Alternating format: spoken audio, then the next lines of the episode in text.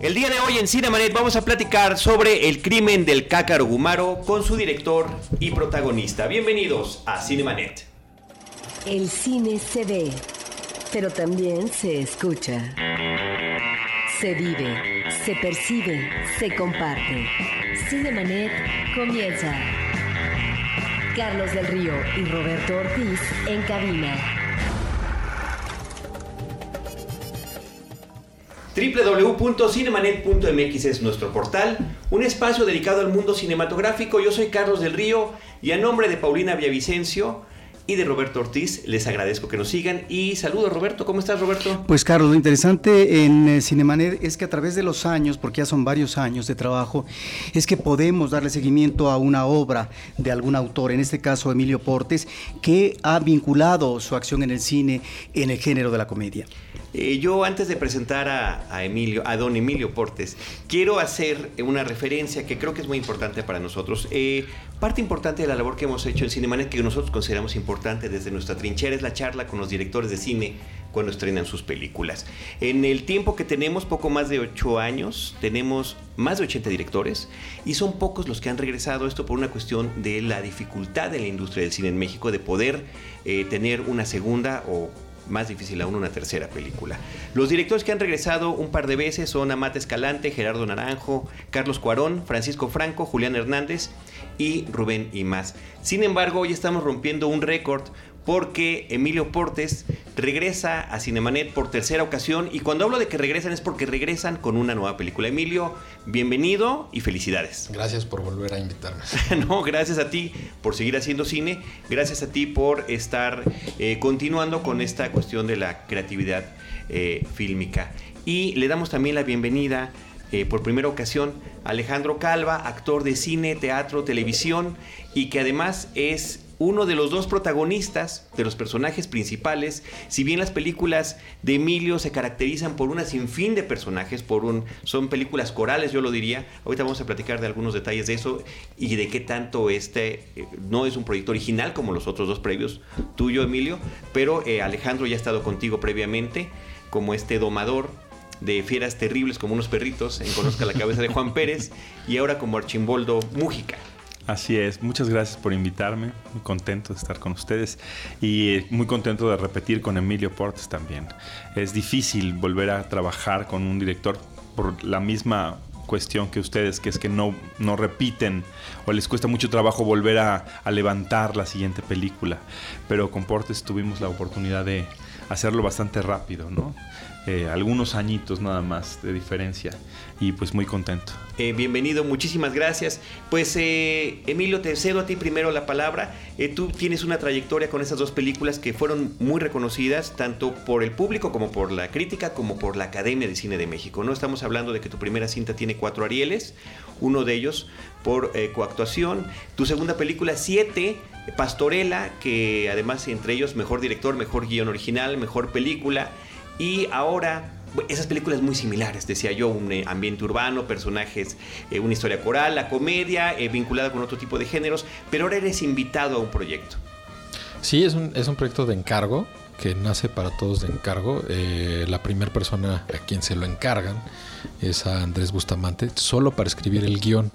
Él a su vez invita a Armando Vega Gil y creo que era una muy buena elección de parte de Daniel Birman de Alameda Films, que ellos habían hecho el crimen del padre Amaro, pero ahora querían hacer esta película de parodias mexicanas. Y entonces, eh, pues quién mejor que, Andrés y Andrés que llama Vega Gil con el que ya había trabajado. Eh, para empezar a escribir esta película de parodias mexicanas. Luego, un año después, me integro yo, ya con un primer tratamiento. Este, y poco a poco me meto como también como guionista y empezamos a hacer esa, ese a manejar ese Jagger, que es el, el guion entre, entre los tres. Eh, que la verdad era, para mí, pues la invitación era increíble porque era como, después de hacer dos películas de comedia, conocer a Andrés y Armando, pues sentía que entraba como un postdoctorado de comedia. Y el otro día me preguntaban que si era difícil eh, compaginar con ellos. Y, creo que no, porque también yo soy un poco resultado de ellos. O sea, yo crecí viendo los los, los programas de Andrés, que luego me enteré que también lo escribía Vega Gil, y luego escuchando ya de adolescente las rolas de Vega Gil, ¿no? Ahora, encontramos en esta película eh, una idea del cine, dentro del cine que hemos visto en más de un director, y que tiene que ver con la parodia, sí, con el cine mexicano mismo, con este cine mexicano que remite a la época de oro con Oscar Pulido, pero al mismo tiempo al ámbito más contemporáneo que significa tal vez rupturas narrativas eh, como Amores Perros, pero al mismo tiempo también en el género de la comedia y del albur el cine de ficheras. Y por ahí es donde eh, no es que sea un compendio, pero hay toda una intencionalidad que me parecería que sería también muy interesante que nos platicaras porque está también esta idea de la muerte del cine que directores como Scola llegaron a manejar muy bien o en, otras películas más de el cine como espectáculo masivo en ese lugar de ritual donde todo mundo se reunía en una colonia de un pueblo para ver, disfrutar de ese cine como público masivo. Sí, perdón, y antes de, que, nos contesten, este, no puede uno ver tu película sin pensar en Giuseppe Tornatore y su Cinema Paradiso, ¿no? Sí, la película tiene eh, una de las líneas argumentales, eh, o la principal, es, eso. Se muere el cácaro del cine y le deja como herencia a sus dos hijos. A uno el cine, que se lo deja al cácaro Gumaro, y, y, el, y al otro hermano, que es el hermano Archimboldo, le deja un puesto de películas piratas para que haga la vida imposible a, su hermano. Esto es una... En una última broma macabra, ¿no? Sí, y esto es una metáfora un poco de, de lo que decías.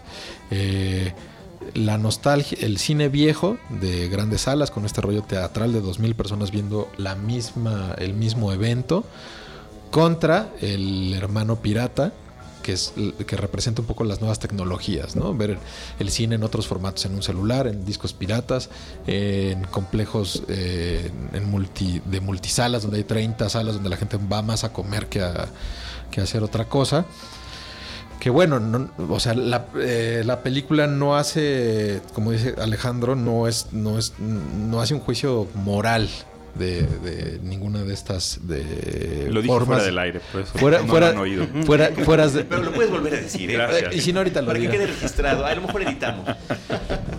Pero es eso no el, el, no hace un juicio moral sobre ni la piratería ni los festivales de cine sino lo pone crudo y en su cara, ¿no? Mofándose, haciendo la, la, este, eh, la parodia de esto.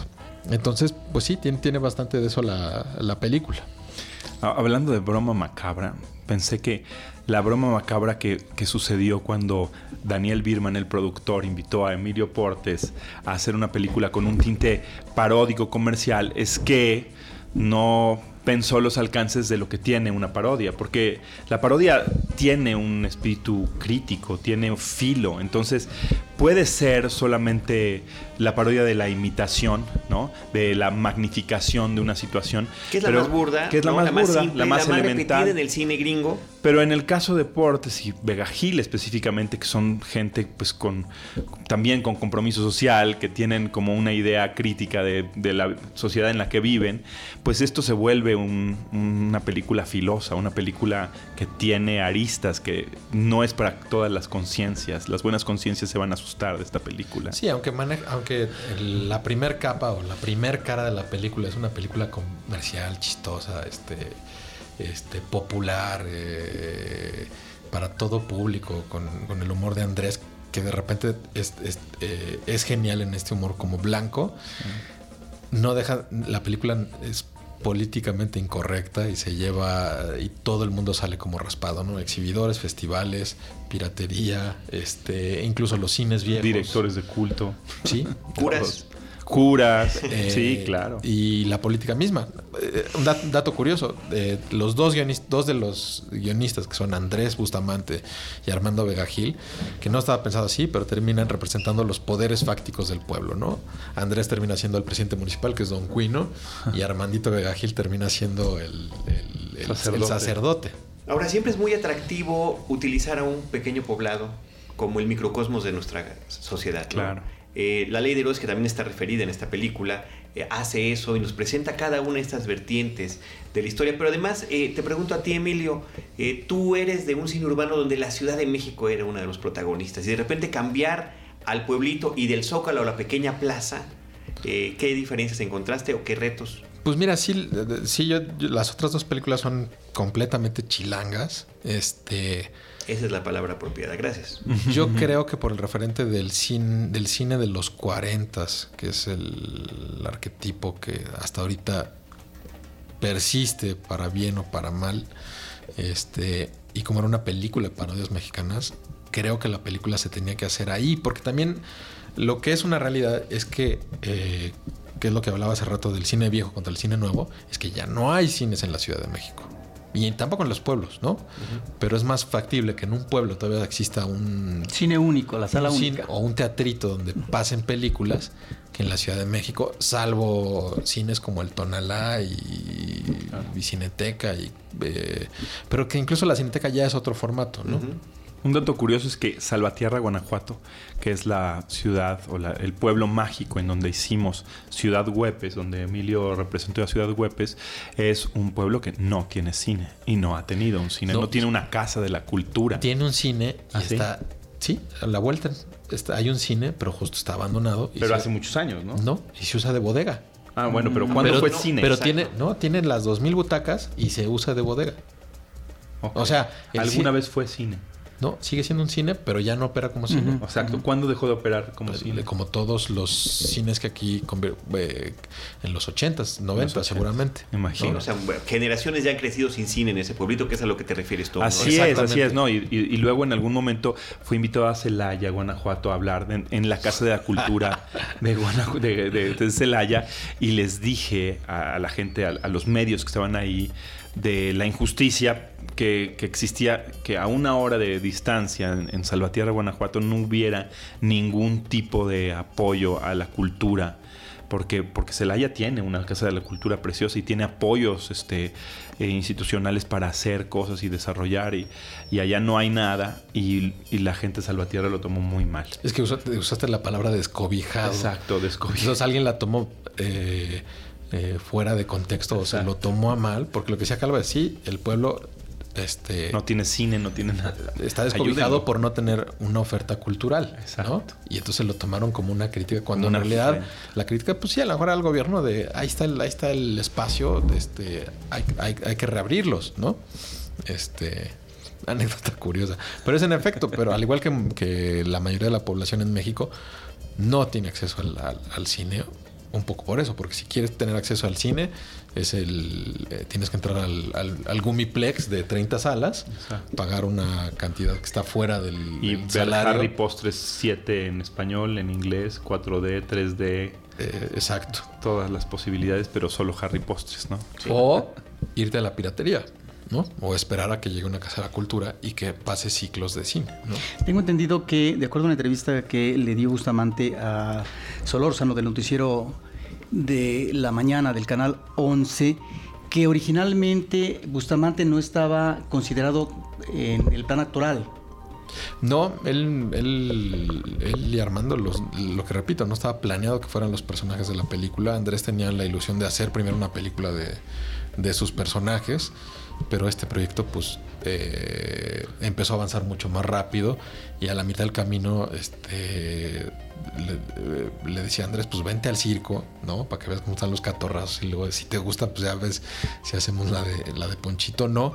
Y pasó otra cosa muy interesante. Cuando hacíamos las lecturas entre nosotros del, del guion, Andrés siempre agarraba a, a- a Don Bueno y este le empezaba, le empezaba a dar así su. Y de repente ya al- pegados ya al arranque lo- o le decíamos a Andrés, pues es que no nos imaginamos a nadie eh, más que haga este O papel. sea, estaba jugando con eso a la, para la hora de las lecturas. Exacto. Nada Sí. más, no para tomar el Sí, personaje. cuando hacíamos las lecturas, digo, incluso ya estando nosotros, este, No, pero ya Carlos Corona y, y yo, él, él Pero- ya hacía a Don Quino Sí, pero ya, ya, ya, ya, ya era- Bueno, pero igual nos repartíamos los personajes, los otros personajes. Claro, exactamente. No, no, no, los repartíamos. Sí, porque como dices, película coral, no, Sí, era difícil. no alcanzaba había la gente en la mesa para, Claro. para leer todos los personajes.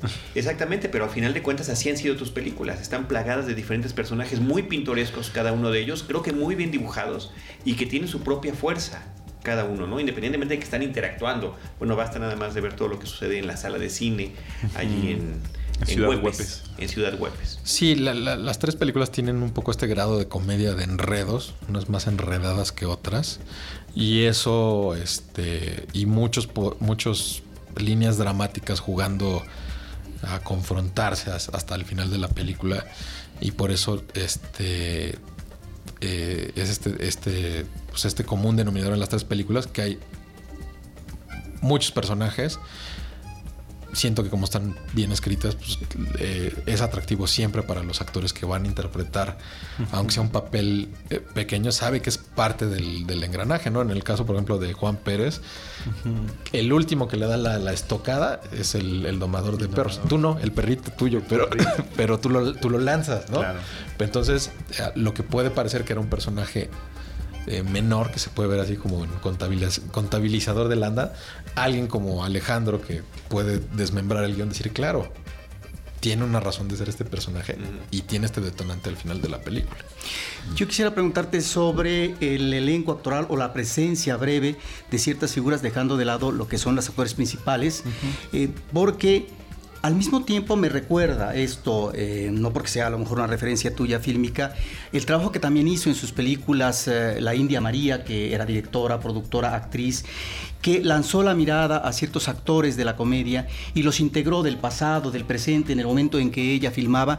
Y en el caso tuyo encontramos en imagen animada correspondiente a un pasado fílmico, a un Oscar Pulido, por ejemplo, pero en el presente a actores que han participado en un cierto tipo de comedia, como podría ser el de las ficheras, a propósito de este Jorge Rivero, Carmen Salinas, Alfonso Sayas, etcétera, y en el ámbito de la comedia blanca, pues un Chabelo. Sobre esto me gustaría que le platicaras al público. Y, bueno, Eduardo Malzano, que ocupa una presencia contigo. protagónica muy Sí. importante en la televisión mexicana. Sí, mira, por un lado están como todo el asunto de las parodias, ¿no? O sea, eh, la película desde el origen era la idea, parodiar películas mexicanas. En el momento de, de armar las... Recientes, real- más las recientes que, que las antiguas. Es que ¿no? se hizo como un estudio, Alameda, Alameda Films eh, hizo como el, el- la- el, focus de qué películas mexicanas recordaba a la audiencia. Y pues la memoria no es muy grande, ¿no? Sobre Tienes- todo del público mexicano. El público ¿no? mexicano no tiene el referente de Pedro Infante ya, ¿me entiendes? Los- las nuevas generaciones Bueno, no sé, lo tienen, la ¿no? televisión Había, pero, lo- pero la tienen, la tienen a través de la televisión, no, no recuerdan sí. la sala cinematográfica. Pero hubo una, una gran discusión de esto, ¿no? Justo lo que dice Alejandro, ¿no? Íbamos a empezar O sea, ahorita. justo, por ejemplo, Arma- Armando y yo y tal vez Andrés, sí, Pedro Infante, vamos a hacer la de los clásicos. Y por el otro lado, también está el rollo comercial y al final creo que era una buena apuesta decir, sí, pero esas películas tú las conoces, Cal- Calva las conoce, ustedes las conocen porque se dedican a esto, son unos apasionados de esto. Pero un chavito de 18 años le viene valiendo gorros y Pedro Infante y Sara García y Pelayos y este... Y no funcionaría como gag. Exacto. No lo no lo O sabemos. Como referente, no sabemos. No lo sabemos. Es más, incluso ahora, pues Amores Perros ya es una película que De- tiene 15, 20 tiene años. 15 años. Entonces, una persona de 30 la puede reconocer, pero un chavito de 18 no la tiene dentro de su. Y en ese sentido, la, la- la- la escritura del guion era, era que tenía que funcionar como chiste eh, cada una de estas intervenciones de películas, supieras de la película o no supieras de la película. Claro, creo que es muy importante, También. ¿no? O sea, que, que esa parte fuera parte del gag, ¿no? Sí, y ahí es donde... Porque es como una especie de colección de sketches también, ¿no? Sí, pero tiene como esas, esa, ese plus, ¿no? O sea, te- la gente que no lo conoce se lleva el chiste. La gente que conoce se lleva el chiste más la referencia. A Pero eso está se- Gumaro, perdón, vestido como Pedrito, ¿no? como Pedrito Infante, pero también se llama como justo los dos hermanos se llaman como eh, su nombre completo uno es Cantinflas y otro es Tintán. ¿no? A eso se debe que... Pero eso quién quién, o sea, ese es para e- esa, Esa esa- sí es una esa trivia. trivia. La película está llena de trivias, ¿no? Entonces, después de, de seleccionar estas películas eh, que dijimos, ok, las películas estelares o las parodias estelares que van a ir de frente, las que van a estar viendo en la tele, en el cine, van a ser, salvo algunos casos, van a ser las películas de reciente Estreno. estreno para, para que sean memorables para todo el público. Pero nos dejó como, eh, como, la, eh, como la película es una farsa, nos dejaba un gran, gra- y como era un homenaje al cine mexicano, nos dejaba un gran abanico al diseñador de producción y de vestuario, este, y, de repente a los diálogos, eh, poder hacer homenajes o citar películas clásicas. Entonces, toda- todas las, por ejemplo, las películas que vende Archimboldo, todas tienen un título parodiando una película mexicana, Claro. ¿no? Hay diálogos de, este, de películas mexicanas. Hay referencias a lugares que se llaman como... Yo veo el mártir del Calvario, ¿no? Exactamente. Aunque Rambal es José María Torres. Exactamente. Ahora, en esa intención de la posible identificación masiva del público actual en eh, ciertos uh, actores o personajes del pasado, en la vertiente genérica está muy reconocible lo que podría ser una figura o un personaje como en, la cinta El laberinto del fauno o un cine eh, muy eh, socorrido en la actualidad en el ámbito del terror, que es el cine de zombies. Sí, eh, en eso hay dos temas ahí. Por ejemplo, eh, regresando un poco al, al nivel de humor que maneja la película, justo el personaje de, que hace Mónica Huarte, uno es para, para el público conocedor de cine mexicano, español, pero también tiene, tiene el humor popular, pues es un personaje de la cultura Exacto. pop, pop, Total, pop, total. ¿no? Que es una imitación a Paulina Que- Rubio. Se exactamente. llama Faunina Rubio, ¿no? Entonces la película no tiene ese empacho de, de- de- de jugar con esas dos este, Y ya no es un referente cinematográfico solamente, ya también tiene el referente de, de las redes sociales, de las, de los videos virales. Y entonces de pronto Eduardo Manzano dice, y mis 50 mil pesos, que es un video que ha tenido tantas reproducciones que se ha vuelto viral, ¿no? Y muchísimas chistes y referentes a los memes de internet y a todas las, las cosas recientes que finalmente no tienen un arraigo en un público mayor de 18 años, ¿no? Mira, en un screen que hicimos, curiosamente, eh, dos chavitas que estaban ahí de 18 años, no sabían nada de Amores Perros, medio la recordaban. Nos- a, todo el a todos nos salieron canas en ese momento. a Sí, todos. fue ayer. Exacto, claro. Eh, y fíjate, a Chabelo lo recordaban o lo conocen por los memes, no por el programa. O sea, por los memes que hace, le hacen de Chabelo. Claro. ¿sabes?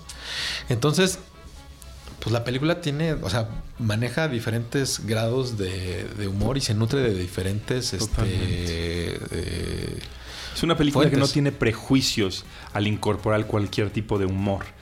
Y, y que también apela a un espectador sin prejuicios que pueda reconocer sus referentes y asumir los que no conoce, ¿no? Porque de pronto también eh, el humor sencillo, el simplón, el, el humor barato, el, humor del pastelazo, de pronto nos genera un, un- una cierta, un cierto rechazo a la gente que tenemos un humor más elaborado, ¿no? Y Pero- esta película como que te, te lleva a ser incluyente, ¿no? pero justo es de los dos bandos. O sea, habrá el, el crítico de cine o el especialista que diga, ¿qué es eso? ¿No? Claro.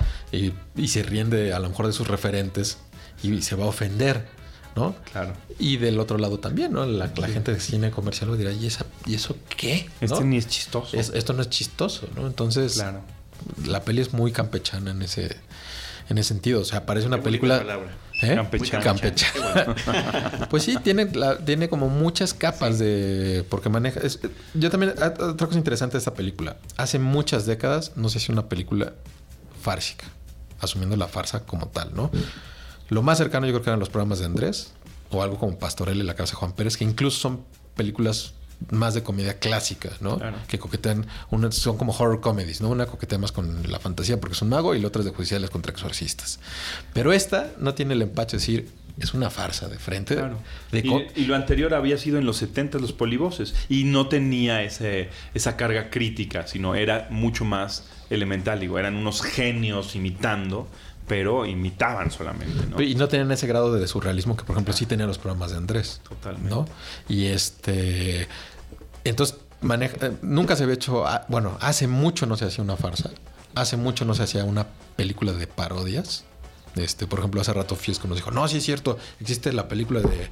Allá en el rancho chico. Exacto. Le dijimos, ¿y de qué año es Fiesco? Pues de los 39. Exacto, ¿no? Y la última película fársica, fársica de la que yo me acuerdo es una película de Tintán, que va a ser de los 30, 40, porque era de las primeras, que se llama Mátenme porque me muero. Porque las demás siguen siendo comedias, pues ya muy clásicas, de enredos, este, románticas incluso. eh, pero así, de frente a una, una película. Y otra cosa, también tiene comedia física. Claro.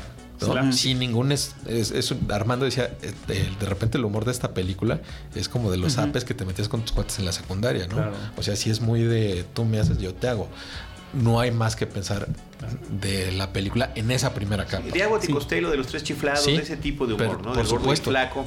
Por supuesto, de dónde está el piloto, de Naked Gun. ¿Y dónde es el piloto? Qué bueno que dices esa referencia. Lo tenías pensado. Aquí están las referencias de lo que estás proyectando, pero cuando estás haciendo tu película, ¿en cuál piensas? ¿Cuál es una que te haya gustado? Yo pensé varias veces en ¿Y dónde está el piloto? Que me parece que eh, Airplane es como se llama originalmente, porque en México Sí. después ¿Y dónde está él? Pues se convirtió casi casi en una marca. Claro, y Naked Gun es donde y, está el y lo platicamos con, con Alejandro Calva hace un minuto, hace unos minutos. Este, hay una parodia que es la imitación. Y cree la gente ahorita que imitar ya es parodia. En el caso de Dónde el piloto, lo que me gustaba es que jugaban, iban construyendo una escena para llegar a esa imitación. Y yo de repente descubrí eso en tu película. Y están algunos personajes en primer plano y atrás están pasando otras cosas, ¿no? Sí, ya es totalmente azúcar, ¿no? Cuando, Exacto. cuando me llega el proyecto, yo lo primero que hago es revisar, me pusieron a revisar todas las Scary Movies. La única buena Scary Movie que hay es la 3, que es la de los hermanos Zucker. Y entonces dije, claro, pues estos son los que hicieron Hot Shots, Loca Academia de Pilotos, la trilogía de Naked Gun, de donde está el policía, y la insuperable que sigue siendo Airplane. Y nos falta una. Este, eh, no, tienen unas, luego tienen una reciente medio mala, La de la ¿no? vaquita. No, no, no. Es, Ah, claro, exacto, este... Es maravillosa. Se me olvidó cómo se llama Sí, en este este. Top Secret. Top Secret. Esa es una joya, eh, porque además parodia hasta Sí, el lenguaje cinematográfico. Sí, la película de, es una película de guerra. Con Ah, Val Kilmer. Top, sí, sí, sí, sí, Top Top. Gun, ¿no? No, Top No, Top las Secret, otras son Hot. Shots, son con, Char- con Charlie Sí. Sheen, con Martin- Es- Charlie Sheen. Ah, ya, ya, ya, ya, ya. Hay que revisarla, ¿eh? Eso es una buena. Sí, Muy bien. entonces la eh, o sea, eh, dices, ok, ¿quién hace? De repente, después de revisar estas películas, Oye, y también ya fueron esas. sí, O sea, ya tienen un rato de los ochentas. sí, ¿no? claro, pero entonces es eso, después de revisar esto y decir, ok, ¿cómo, cómo, no por meter una categoría, o, pero dices, ¿dónde pongo el, humor de Andrés y qué película me están pidiendo hacer? Entonces los mejores en efecto sí son los Zucker. Y entonces dices, claro, pero esto es como los Simpson, y esto es como Little Britain, y esto es como los Monty Python, como el Witty Witty.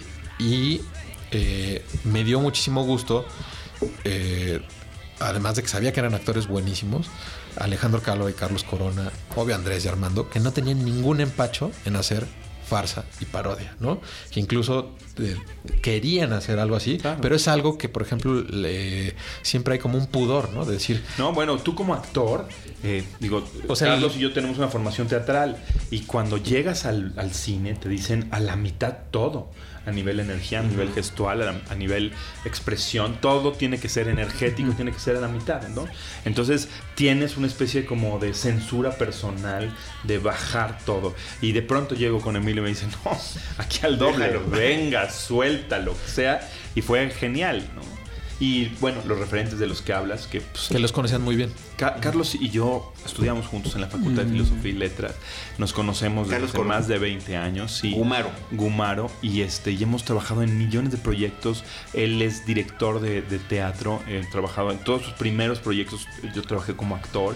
Y trabajamos de manera conjunta haciendo lo que ahora este, se conoce como espectáculos de impro. Todos son nuestros alumnos. La Impro Lucha, este, Impro Sport. to- todos los que tienen espectáculos de impro en, en la Ciudad de México son alumnos nuestros. Nosotros empezamos a trabajar con ellos. Hicimos cabaret y todo. Nos hace falta todavía centro nocturno, pero este, seguramente nos... Este, este tema del stand-up que no se maneja tanto aquí, ¿ese lo han explorado? eh, Pues sí, tiene un revival ahorita, ¿eh? Pero, pero como que de repente está mutando, ¿no? Porque mucho de lo que sea en el, sea en el stand-up. muy purista de- del stand-up. Sí, el que dice, no, esto es Esto puro no platicado, no sé sí, qué. es Y- platicar. Y, lo- y si se sube alguien vestido, Claro. dicen, no, eso ya Y no es yo como stand-up". tengo una formación tra- teatral, pues necesito un personaje para que sea divertido y eso no es stand-up. Entonces ya dices, no, no hago stand-up, sino hago sketch.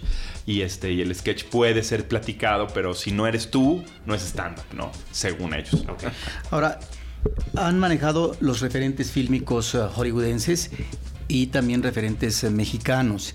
Pero también ahorita acabas de mencionar, Alejandro, el purismo. Y yo quisiera preguntarte, Emilio, sobre qué pasa con nuestras nuevas generaciones de cineastas, porque los géneros ahí están, las fórmulas existen, se deben de utilizar porque finalmente es el camino para encontrar un público que encuentre el entretenimiento, que se satisfaga con sus actores, imágenes y demás. Pero en el ámbito de la comedia, lo que hemos visto en los últimos años en el cine mexicano es básicamente la, comedia romántica. Y la tele también. Y la televisión. Comedia romántica que además eh, no ha tenido un, pronunciamiento sólido, lamentablemente. Ha sido una comedia muy irregular. Y cuando tú hablas de cuántos años han tenido para eh, que pasar para que se asuma cabalmente la farsa en, la comedia. ¿Qué es lo que entonces está pasando? No porque sea una obligatoriedad genérica por parte de los cineastas jóvenes, digo, eh, o cualquier otro cineasta, pero me estoy refiriendo al presente. Pero fíjate que es, igual que el terror. O sea, yo creo que son géneros que de alguna manera se, satanizaron en México y de repente no se hacen. Ahora se sataniza el terror porque no, es que pues, como está el país más sangre y eso, ha existido siempre, ¿no? Claro. Y que es un género que está más cerca de la tragedia y que de repente puede con, ese, con, esa magnitud contar cosas, hacer analogías mucho más fuertes que la pieza o el melodrama, que es lo que más se hace en el cine mexicano, ¿no? El, y por el lado de la comedia, yo creo que es igual lo que decía Alejandro. No tanto en el rollo actoral, ¿eh? O sea, aunque cuando, ven el Cácaro Kumaro, yo la verdad siento que casi todos están bastante contenidos de lo que podrían estar. Ah, no, sí, claro. Lo que pasa es que la situación es verdaderamente enloquecida. O sea, es, eh, o sea sobrepasa cualquier. Eh, realidad que pudiera estar mitigada en Pastorela o en la cabeza de, Juan Pérez, que, eran, por decirlo así, realistas. Esta sí no tenía ningún empacho de que, de que se volara la película. Entonces, yo creo que, hay un pudor, a lo mejor de las escuelas, ¿no? Carlos también me lo contaba eso, ¿no? O sea, lo que nunca deben, nunca deben hacer es comedia y en, este negocio. Y Carlos decía, ¿pero por qué? ¿No?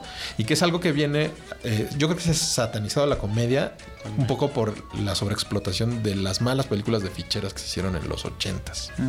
Las También, y de pronto no entender el género y no, y no desarrollarlo bien, ¿no? Yo, yo creo que para poder eh, aprender o conocer tu lenguaje como cineasta o como creador en general, tienes que manejar muy bien los géneros y, manipularlos de tal manera que puedas encontrar tu propio lenguaje a través de ellos. No, no hay manera de no hacerlo. Y si los satanizas, pues claro, los vas a entender y nunca vas a hacer el juego. Los ejercicios de estilo tienen eh, e, ese fin, ¿no? Encontrar un lenguaje a partir del lenguaje que otros cursaron o que otros experimentaron, ¿no? Sí, claro, lo tienes que conocer. A mí cuando me llega esto, eh, no puedo decir que, o sea, me ofrecen una película de comedia. Resulta que, son, que, es de, eh, que me pongo a ver y son de parodias y es farcical lo mínimo que puede ser es quién ha hecho esto, ¿no? claro, claro, los referentes. Hay mucha gente que tiene como ese espíritu medieval. Y no puedes decir, que no, no hay que ver nada para no contaminarse y este y hacer tu propio lenguaje. ¿Cómo lo puedes lograr si, si la contaminación existe desde el momento en que naciste, ¿no? O sea, tienes todos los referentes todos los días de tu vida. Y no nos hagamos güeyes porque te, puedes decir a quién no le gusta dónde está el piloto, ya a quién no le gusta dónde está el policía, ¿no? Luego puede pasar, o pasa mucho, o ha pasado mucho, por ejemplo, con Pastorela, seguro va a pasar más con el Cácaro Gomaro, de que están meados de la risa en la, en la película y salen y dicen, no, bueno, es que no me gustó. Sí, güey, pero ¿cómo te reíste, cabrón? Pero el, pero el monstruo de tu película es justamente el crítico de cine, ¿no? Sí, pero por ejemplo, Silvestre no tuvo ningún pudor. No, bueno. En, en, ¿cómo se absoluto, En, en, absoluto. En, meterse en ese Yo creo que a él le ha de haber faltado tiempo en pantalla, la verdad, algún diálogo. La verdad, la verdad, estoy apenado porque lo mata Chabelo. Saludos. Saludos, querido Silvestre. Muy bien. Pues es que sí, son muchísimas cosas que, comentar esta película. Yo tengo una pregunta y la, hago en el mejor de los sentidos, y esto va para los dos. La presencia, y tú ya lo dijiste, de Andrés Bustamante, con el que crecimos muchos, que hemos visto su eh, calidad, su sentido del humor, el equipo también con el que trabaja, porque además él lo ha comentado en muchas entrevistas, ¿no? Él tiene todo un equipo detrás de él que le apoya con sus personajes, con su estilo de, imitación y demás. Eh, hay que contenerlo, no hay que contenerlo. Eh, tanto en la escritura como en la actuación. Eh, es, bueno, me parece que es un personaje que tú tienes dos películas, estás consolidado, dos películas previas, consolidado como cineasta que ha trabajado en la comedia, pero a final de cuentas, el estar semanalmente en televisión, bueno, eso te brinda otra eh, textura completamente distinta. Y actualmente Andrés sigue trabajando, hace shows en vivo desde que no lo vemos en, televisión. Presenta Arieles, hace espectáculos especiales para, para las Olimpiadas, para Pero justo no, justo no sale en tele porque no quiere salir en tele. Lleva que 5 o 10 años sin salir en tele porque ya no le interesa ser, en tele. Y es muy interesante cómo, digo, eh, cómo agarra este proyecto porque le gusta el reto. Al final le gusta el reto de hacer el guion. Luego le interesa hacer este personaje, pero en ningún momento este Andrés eh, era la película como de Andrés, ni él lo ve como no, así. No, no. De repente No caer en la comodidad también de algunos de sus personajes. Es muy interesante que tenga un personaje Totalmente. Nuevo. para esta película. Claro. Yo siento que Andrés es, eh, independientemente del talento que tiene, tiene una gran inteligencia y una capacidad como para entender el fenómeno que está sucediendo a su alrededor y adecuarse y modificarse de manera que pueda entrar y trabajar en el equipo o en el engranaje de una manera absolutamente eh, armónica, ¿no? Era un compañero más de trabajo, era un compañero además humilde, oyendo, escuchando cosas, este, se dejó dirigir por Emilio, que, que podía haberlo no ha hecho, ¿me entiendes? Pues él qué, ¿no? Él podía haber hecho un personaje y haber llegado con él estructurado y no, estuvo oyendo todo el tiempo desde que nosotros llegamos o nos incluimos y empezamos a hablar, porque todavía hubo varios tratamientos después de que nos incluimos como actores, Carlos y yo, este, de nuestras opiniones sobre, sobre el guion, ¿no? Cómo hacerlo más sólido y todo.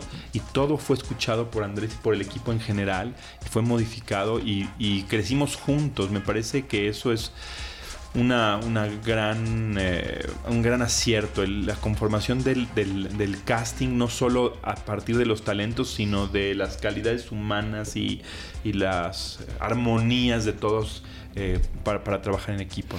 Ahora, es una película, ahorita que hablas de Bustamante como gran cómico, sobre todo en la televisión, que es ahí donde ha sido nuestro referente básico, de otros cómicos que están en la televisión y que si no son leyendas son realmente parte ya de... Bueno, el que sí es una leyenda viviente es Eduardo Manzano. Claro. Es Eduardo Manzano con... eh, Y haciendo los- un personaje, creo que nadie podía haber hecho ese, Claro. ese, ese personaje. O sea, porque los demás son, son apariciones, pero realmente este, hasta Andrés era fan de Manzano. O sea, era, era el más. eh, todos eran fan de Manzano, ¿no? O sea, Qué emoción.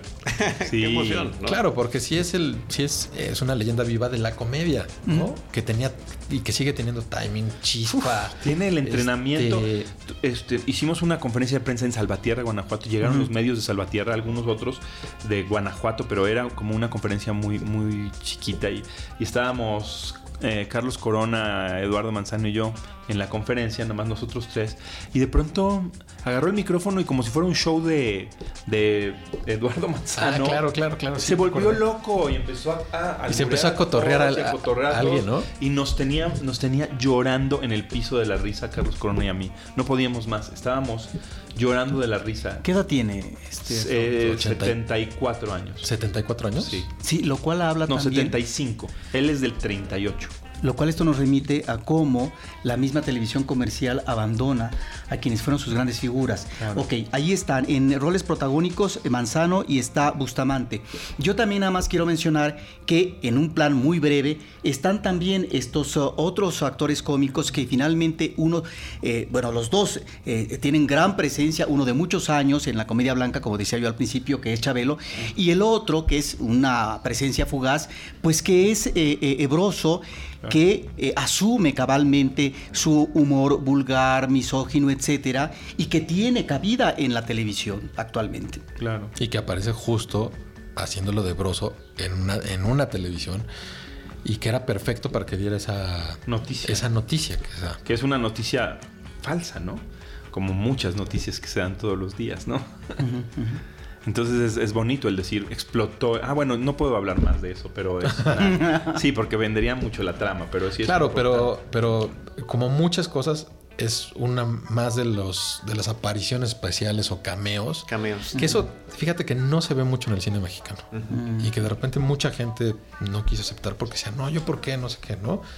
Si si voy a estar poquito, yo por qué, Porque ¿no? quiere un plan estelar o protagonista. Claro, y, al re- y de repente mucha otra gente decía, por supuesto que yo salgo haciendo de mí mismo. Claro. eh, A mí, para digo, el, este el coro, ¿no? esfuerzo más encomiable, porque todos tienen un nivel de parodia bueno, pero Kate del Castillo, asumiendo el rol de esta mujer que está lejos de su hijo y, y que llora en la película de La misma luna, está haciendo una parodia de sí misma y sabía.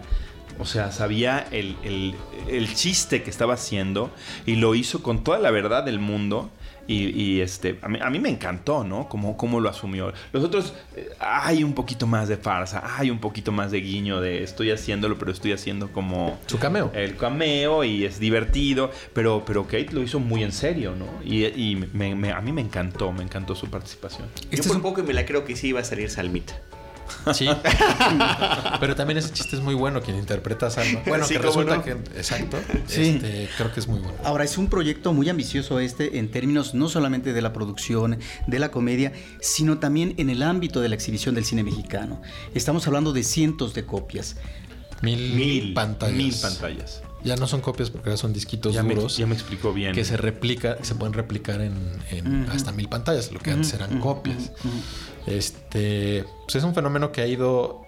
El mercado ha ido creciendo, sobre todo el mercado americano, en meter más copias y más copias y más copias y es un poco take the money and run, ¿no? O sea, entre más copias sacas la, sacas la lana, este, aunque También tiene su riesgo, ¿no? Hay que, por supuesto, saberle medir. Por supuesto, porque entre más, entre más grande la, la, apuesta, eh, como en Las Vegas, o sea, más grande el riesgo de, de perderla.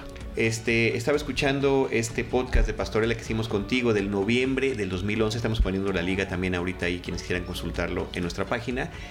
El episodio 501 hablabas Pastorela 255 copias. 501, qué buena onda. ¿Cuál es este? Este es el 630 y tantos. No lo sabemos hasta que Paulina Villavicencio, nuestra productora, lo, lo edite 630 y tantos. Ese fue el 501. Y en noviembre del 2009, 376, el 376, Conozca la cabeza de Juan Pérez. Sí, el Conozca la cabeza de Juan Pérez fue una mala exhibición, mala distribución y por lo tanto una mala exhibición. Este, porque la película no era nuestra, ¿no? Entonces no podíamos tener injerencia. La película era del CCC y del IMCINE y bueno, este, les dijimos, se va a ir al barranco y se fue, ¿no? Después de estar un año enlatada. Pastorela, la película sí era nuestra y teníamos injerencia y una muy buena relación con los, distribuidores. Creo que este, en su momento la historia es muy, buena porque íbamos a arrancar con 100 copias. Este, ese fin de semana se, se nos puso enfrente un blockbuster de comedia boba, bastante malo que, luego terminamos haciendo nosotros mejor. Fue uno que se llamaba, una de Adam Sandler. Mm. Y este, que luego nosotros hicimos mejor espectador por copia. Pero fíjate, ahí la gente de videocine muy valiente dijo, ¿sabes qué? Vamos a duplicar las, las copias. Primero la, subieron un poquito porque vieron la presentación de la película en el Festival de Morelia con público. La gente le encantó y dijeron, vamos de tantas a tantas. Y luego eh, cuando se puso esta película enfrente, dijeron, ¿sabes qué? Vamos a ponernos todavía más arriba de lo que pensábamos. Salió con ese número y le fue bastante bien en taquilla. Pero estábamos hablando que era, era una salida más o menos este, grande. ¿Sabes? Y, en época, además, una pastorela, temporada de fin de año, no había toda una intención de que, de que No, y se enfrentaba en la época más difícil para estrenar el año, porque además estrenaba contra la saga de los vampiros. O sea, la primera semana teníamos esta comedia americana, que es obvio nos ganó porque tenía más publicidad y más copias, pero se cayó más rápido. Y la segunda semana teníamos los Muppets. Y la tercera semana era la imposible, que era este Crepúsculo, que es la saga esta de vampiros, donde, donde cierran el cine y solo ponen Crepúsculo. Y así estuvimos 11 semanas pasando blockbusters navideños. Pero a lo que voy es lo de lo que mencionas de las copias ahora pantallas que era un número más o menos grande, ¿no? O sea, 250 copias y ahorita eh, Fox está metiendo mil pantallas tratando de colar la película con mil pantallas. Ahora, en el asunto de la publicidad de la película, eh, pues los actores más reconocibles son Ana de la Reguera, y, el Wiri Wiri, Andrés Bustamante. Entonces, ese eh, son a los que todo mundo ha puesto en la primera plana y demás cuando los protagonistas son eh, Corona y, y Calva es tu primer protagónico. No me toques ese vals, por favor. no, es vaya, al final de cuentas es una cuestión de comercialización. Dramáticamente Calva. Sí, dramáticamente. No, no publicitariamente. Publicitariamente sí es como mi... Eh, no, la, la, la, la, película sí es tu película es mi primer. Bueno, hice Manos Libres en el 2003, me parece. Y ahí, este, digamos que el antagonista tenía un peso más fuerte en la película que, que, yo, pero finalmente, pues yo era como el eje de, del, del drama de que me secuestraban a mi hija y tenía que sacarla y todo eso. Entonces, más o menos, esa película podría de alguna manera ser cercana a esto. Pero este. Pero en este caso sí pensaba que. Bueno, siempre he pensado que, que- que yo creo que la mercadotecnia en el cine tendría que ser replanteada. Porque. Pues los mercadólogos venden perfumes o calzones y ponen un modelo bonito y eso hace que venda eh, eh, porque es un rollo aspiracional. Pero yo no sé si el cine se puede vender así. Yo me preguntaría si el cine se tendría que vender así, por más película comercial que sea, con una figura mediática. Si tú le vendes al espectador una figura mediática, él va a ir a buscar consumir Sí. la mayor cantidad de la figura mediática y cuando ve la película y ve que la figura mediática no es la protagonista de la historia, a veces se puede decepcionar. ¿no? Yo creo que sí, y es más un esquema gringo. Me parece que ese es un esquema gringo. Eh, Sí. eh, Yo creo que no. Pacific Rim, Tit- eh, Titanes del Pacífico. Que por cierto, Adam Sandler en Estados Unidos también le tiró la película con Son como Niños 2. Fue el Ah, primer lugar de Rim. taquilla, ¿sí? Y Pacific Rim quedó en tercero. Sí, En pero curiosamente también fue como el, el- la, gran, la, eh, la gran mal, la peor planeación de salida de verano de los estudios, porque su gallo era el Lone Ranger, el llanero Sí. solitario, Una decepción para que es una ¿no? muy mala película, y decían que si Pacific Rim, que tenía todos los elementos para estrenarse en, en 4 de julio, le hubiera ido mejor a Pacific Rim y le hubiera ido mejor al Pero llanero, hay toda una discusión. al llanero Emilio, solitario. Hay toda una discusión ahí este, con los gringos de que Pacific Rim no funcionó como hubieran querido porque no tenía ningún actor conocido. No. yo estoy en contra de esa. No, pero yo- absolutamente en contra de Pero esa- fue la fecha, porque fue la fecha, porque eh, si las hubiera, lo, lo hubieran cambiado, le hubiera ido mejor a Pacific Rim y por lo tanto le hubiera ido mejor al Lleno Solitario. Pero entonces, Es- Eso es como más a nivel estratégico, pero a nivel campaña publicitaria, yo creo que sí tiene que haber un equilibrio entre la película que vendes y la estrella que la... pero ahí yo sí difiero. Los, los gringos sí son muy, muy inteligentes y muy fieles a lo que están vendiendo. Tú ves eh, el póster y la corrección de color del póster es la misma que tiene la película. Si ves a los, ¿cómo se llama? A los protagonistas, tienen el mismo diseño de vestuario, mismo peinado que el que, el que tiene la película, ¿no? O sea, es decir, tú entras a ver Iron Man 3 y el póster se ve idéntico a lo que estás viendo. ¿No? Y aquí en México de repente quieren replantear toda la, ¿cómo se llama? La, el- Hay como ideas fijas, ¿no? De decir, lo que vende es esto.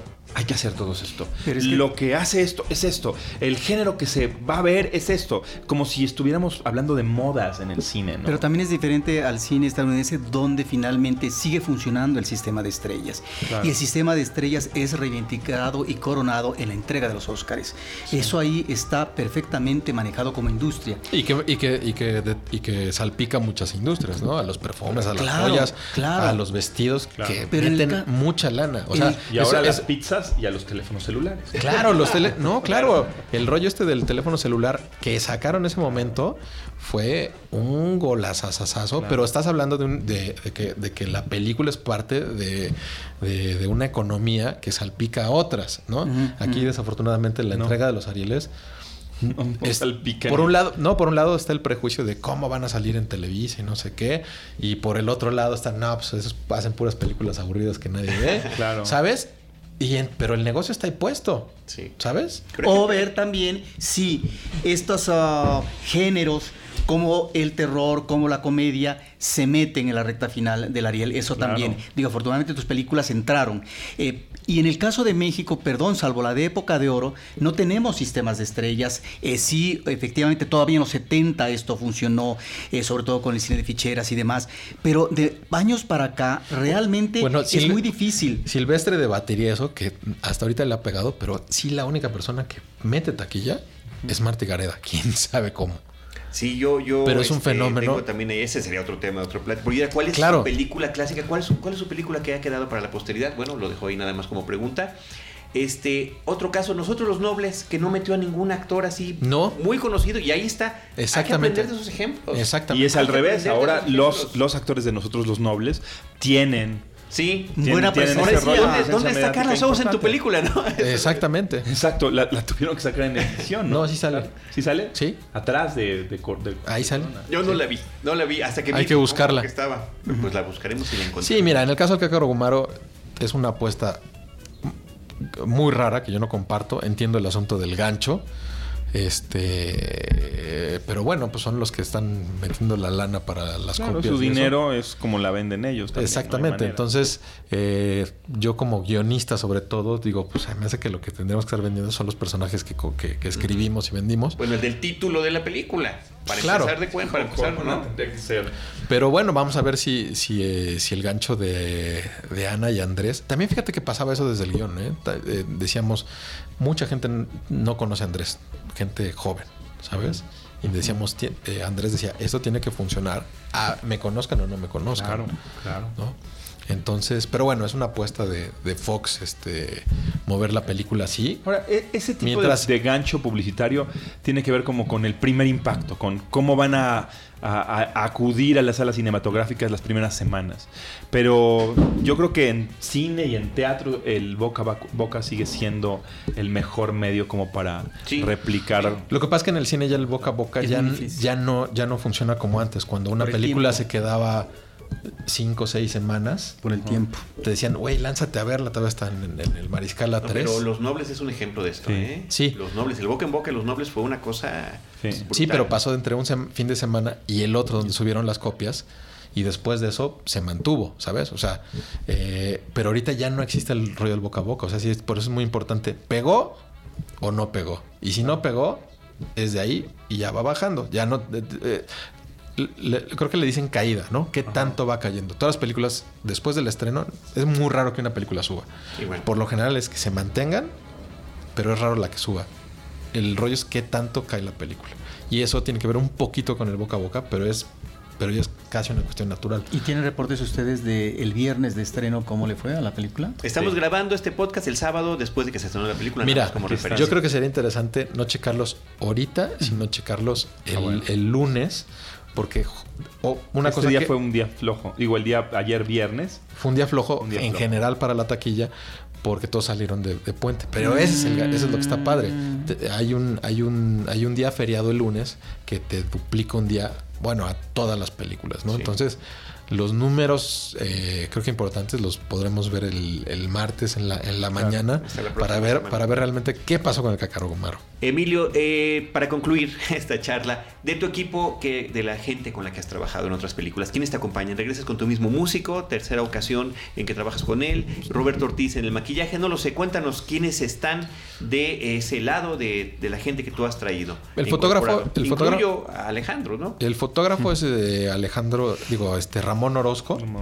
que es el que fotografió la casa de Juan Pérez. Este, aparecen actores eh, fetiches míos como Alejandro Calva que hacen protagónico, pero también aparece José Cefami que Sí, ganó. que Y sale gan- como, como el personaje de, de- de Juan Pérez, ¿no? De, su, de esa Sí, película. es un homenaje a Juan Pérez que muy poca gente se, da- se dará cuenta. Y quién más sale, este Ernesto Yáñez. Ramón Álvarez que ha estado en Ramón todas las películas. Sí, desde Eh, tus primeros cortos también. Y sí, Él sí es el, actor fetiche por efecto. excelencia. Eh, ¿Quién más?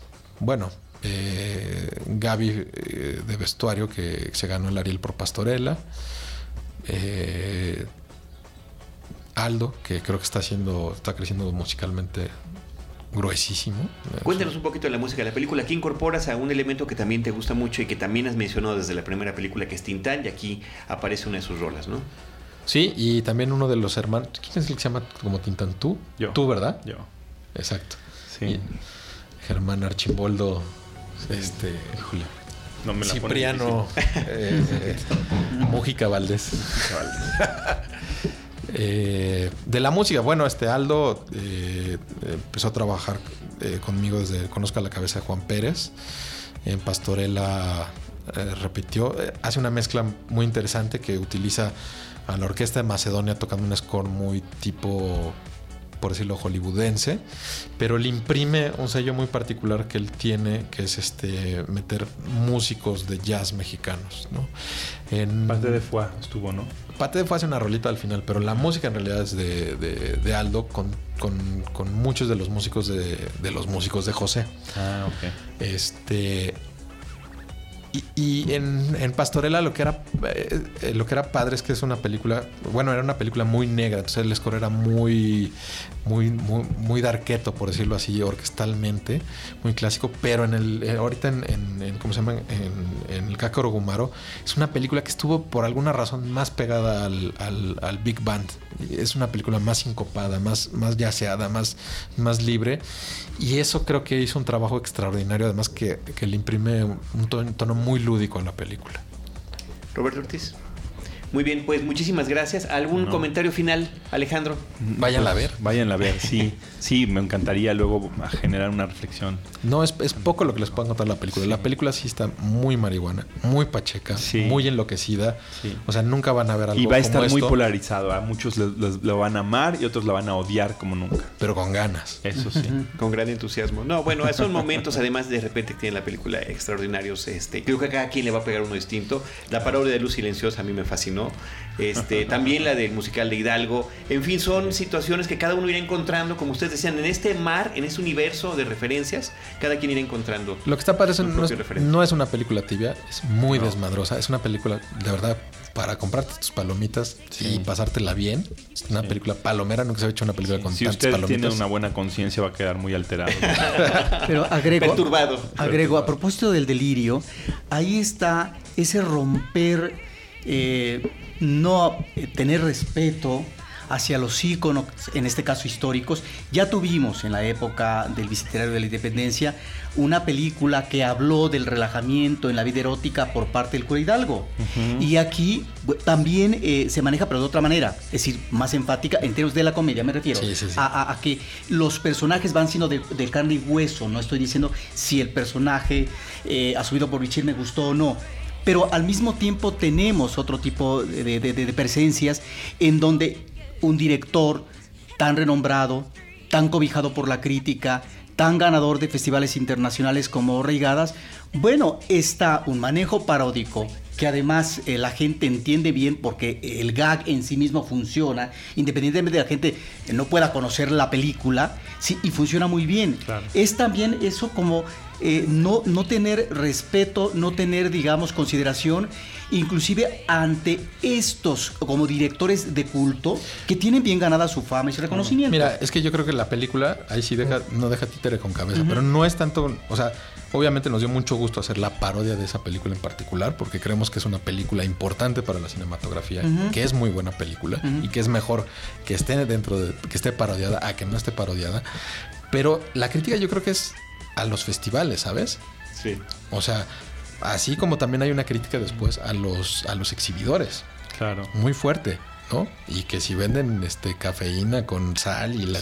O sea, no es tibia con nadie, ¿eh? O sea, no, no. Y de igual modo viene el rollo de la, de la piratería. Sí, eso es bueno, es que además eso es otro tema, para un siguiente podcast, ¿no? Claro. La lucha entre el cine y la piratería. Pero que es el tema central de esta película, cómo la piratería está matando, bueno, no la piratería nada más, pero está cambiando la, manera, de, ver el cine. Sí, ya cambió. Entonces se parodia el festival, la piratería, eh, los exhibidores, eh, el cine romántico de viejas salas que nos tocó, o sea, pasa por todos y pasa sin pudor, ¿no? Claro. Dicen que los mexicanos nos sabemos reír de nosotros mismos y yo me lo cuestiono muy, muy fuerte porque de pronto a veces no podemos, no sabemos. Nos aniquiló un poco el, el humor o el autoescarnio, toda esta censura de los 70s, 80s que hubo, ¿no? Emilio Portes, muchísimas gracias por estar nuevamente. Insisto, récord, tres eh, visitas, tres películas. Gracias. gracias. Gracias a ti. Gracias. Alejandro, este grandioso tenerte aquí y ojalá que también un día tengamos de platicar contigo. ojalá que sí. Muchas gracias. Eh, desde estos micrófonos, eh, Carlos del Río, Paulina Villavicencio, Roberto Ortiz, Alicia, muchísimas gracias por habernos ayudado el día de hoy. Alicia, este, una amiga muy cercana de Paulina Villavicencio, nos ayudó hoy en toda la cuestión de la producción. Muchas gracias. Les recordamos nuestras redes sociales, arroba Cinemanet en Twitter, facebook.com diagonal Cinemanet, youtube.com diagonal Cinemanet 1 y nuestra vertebral, que es el podcast que se escucha en iTunes y se escucha también en nuestro portal cinemanet.mx. En cualquiera de estos espacios, nosotros les estaremos esperando con cine, cine y más cine.